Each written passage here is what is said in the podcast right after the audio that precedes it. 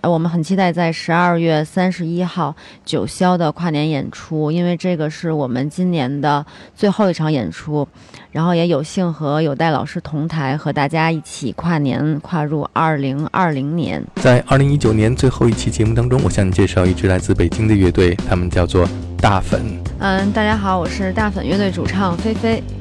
你好，我是鼓手刘川。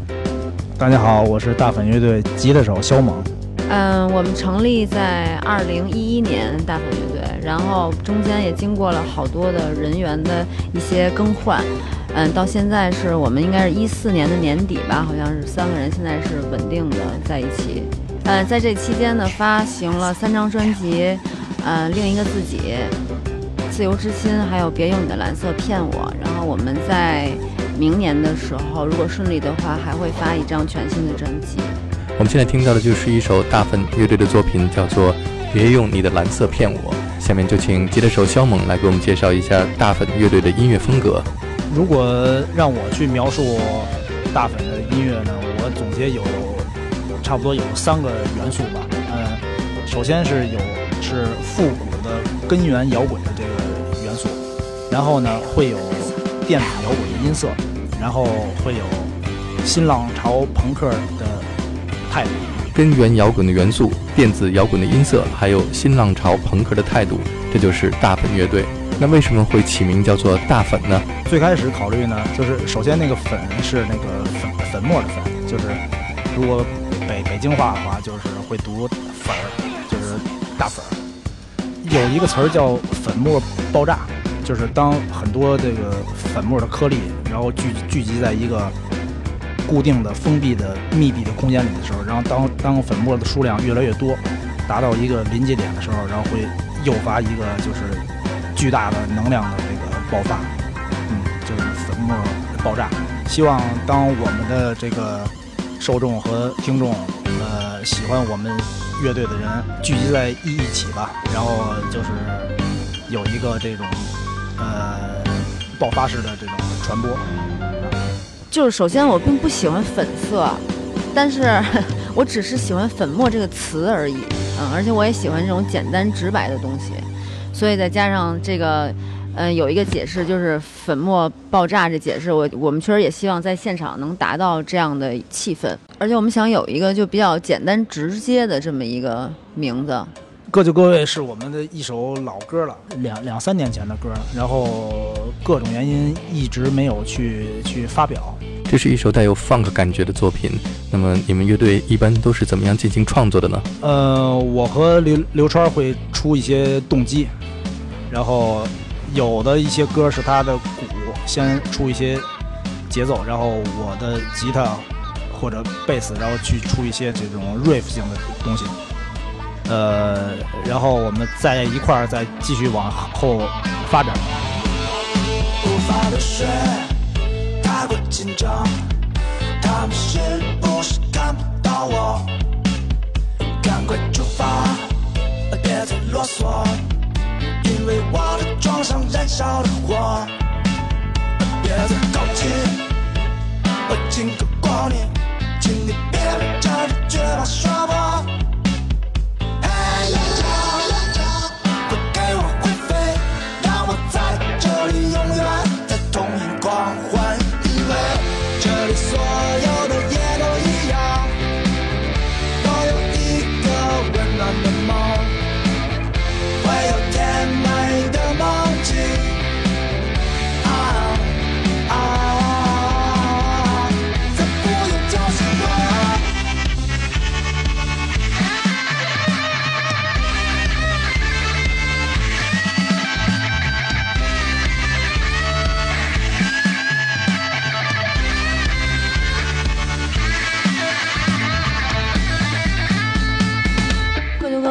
歌词曲都是肖猛，包括唱，就做那个对为乐乐队付出了很大的贡献。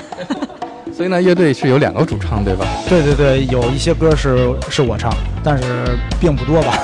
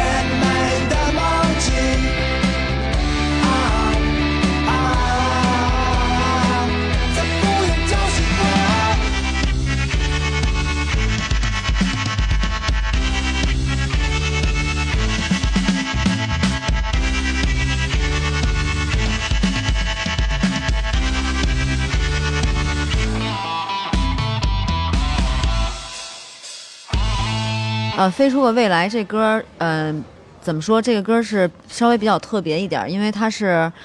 因为我我之前养了，就是呃领养了一只猫，就在那只猫是非常小的时候，可能也就一个手掌这样大，然后是在我家楼道里捡的，然后把它捡回来之后呢，因为我我我是一个养猫的人，所以我家里有很多的猫嘛，所以我有平时是有这种养猫的经历，所以就当我开始养它的时候呢，我觉得它不同于另外两只猫，是因为它就是很怎么说，性格上是那个很不像猫的一种猫，就很像一个人，所以我会臆臆想出来，就是说它有一天能够站起来和我说话，我就把这个想法写到了这首歌里。而且这两年我们可能都知道是属于科技大爆炸的这么一个，就是这年份吧，这两年，所以有很多的科幻的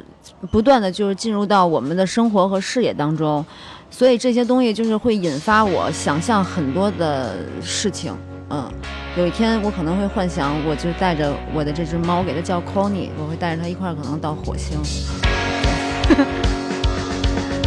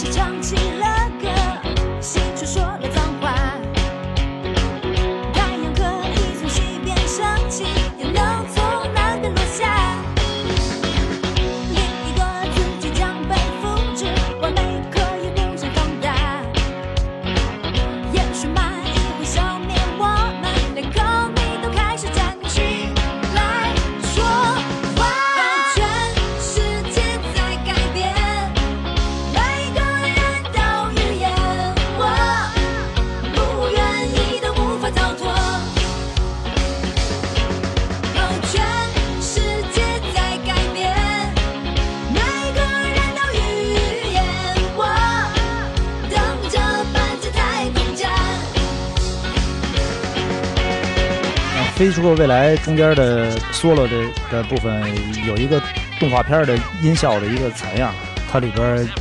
截取了一个那个人类女孩和一个机器人之间的这个对话。机器人想偷电，就是因为它的那个大量的充电，就是这种过充的感觉，然后所以他去去那个卫生间去偷电，然后被发现了。你 看这这么一个事儿。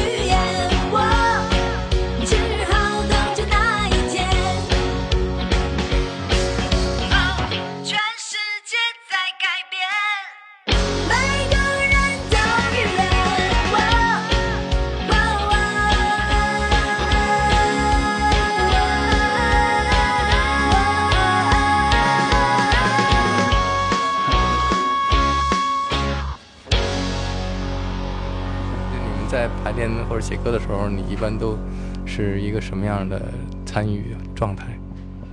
呃，我一般都是服从嘛，完争吵到最后总是他获胜，因为 就每次都是他获胜。然后无论是什么样的什么样的节奏、什么样的题材、什么样的旋律线，完总是他获胜，嗯所以我就 在在昨昨天排练的时候，我刚刚呢又成 成成功的说服他了，就一最最开始是吵，然后后来也不是吵到第五分钟还是第六分钟的时候，突突然看看他好像哦就明明白了似的。他吵累了，对，吵累了，肯定是这样，就不想再争执了。这个川儿呢，他嗯特别喜欢这首这个待机的主角的这个里边的这个节奏的 loop，然后他每每次现场的时候都是会很兴奋。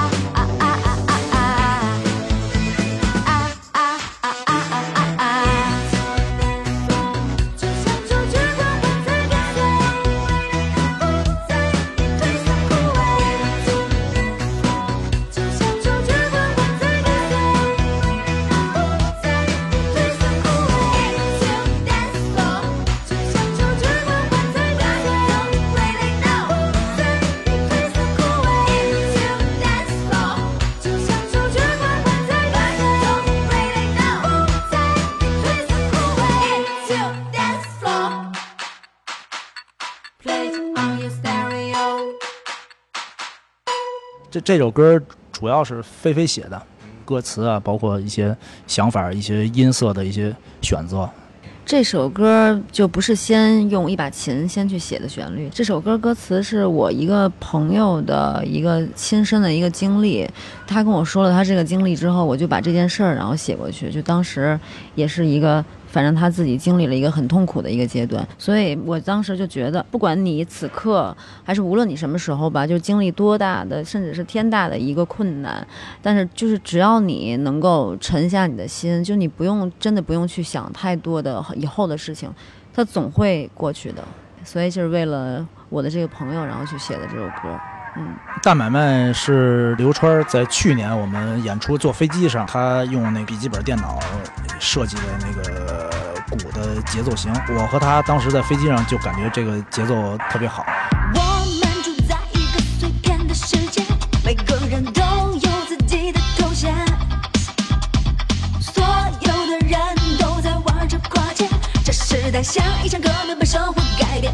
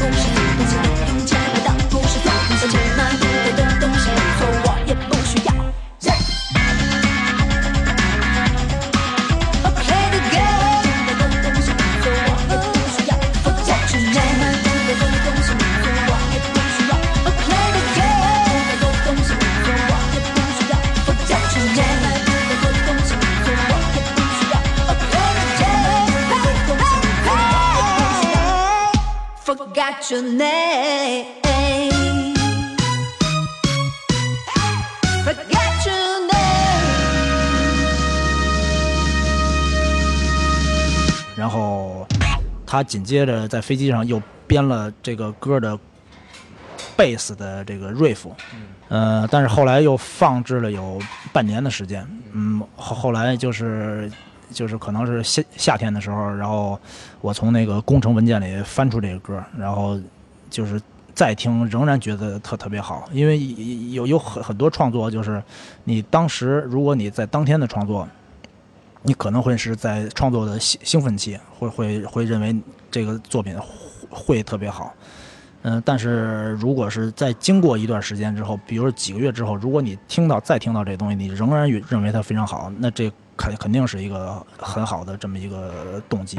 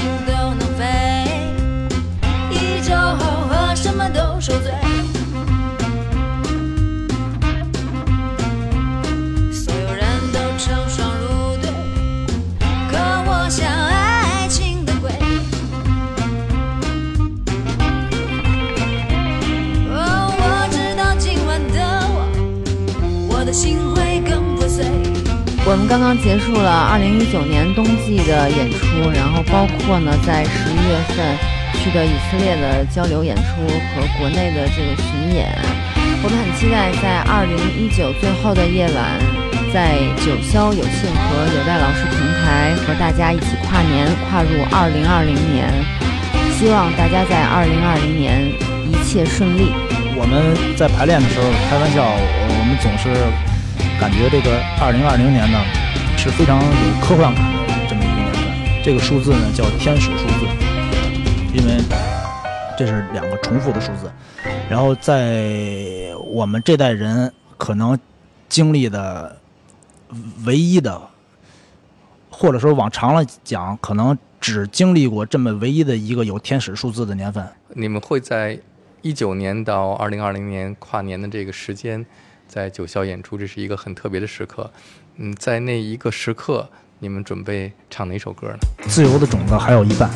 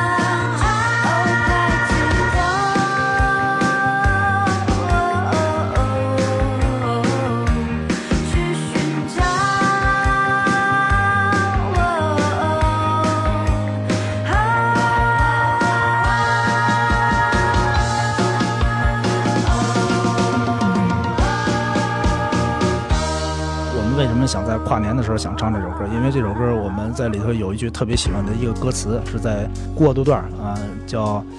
呃趁着我的理想还有一半，我我要尽量用力的跳，这是菲菲写的那个歌词，所以所以跟我刚才表达那个过过观点是一样的。我希望在二二零二零年能够能够能够能够挺挺过这一年。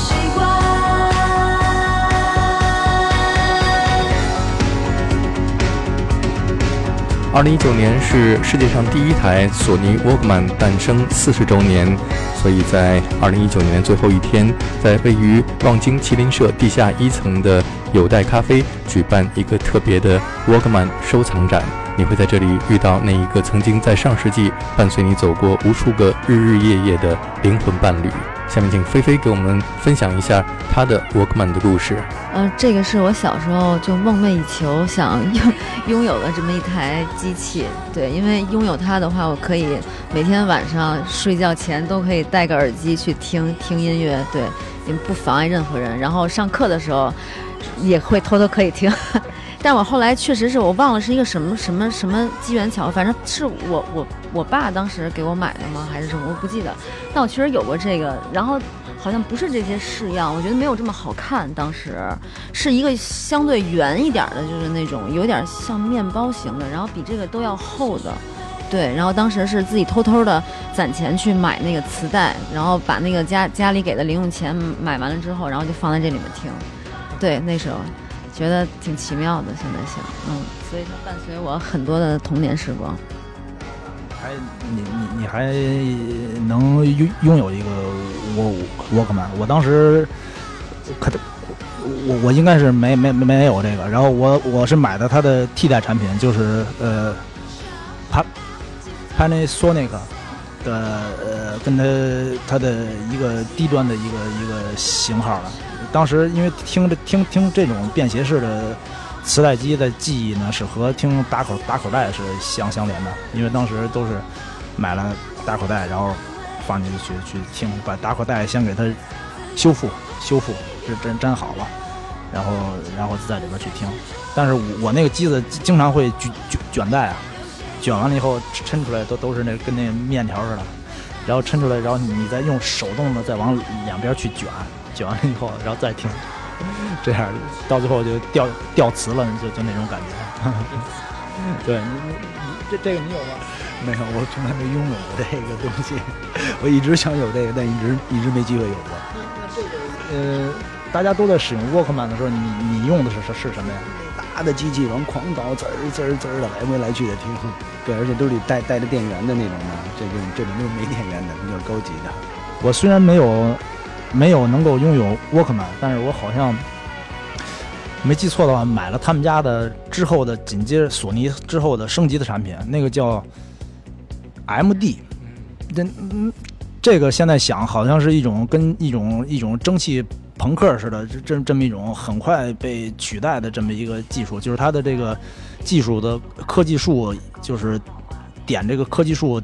点入歧途了，这这这这这么一种一种感觉。当时，当时好像我不知道听听众朋友们有没有用过这个。当时我我我感觉很少有有有有人用用这个可能。也算是还好。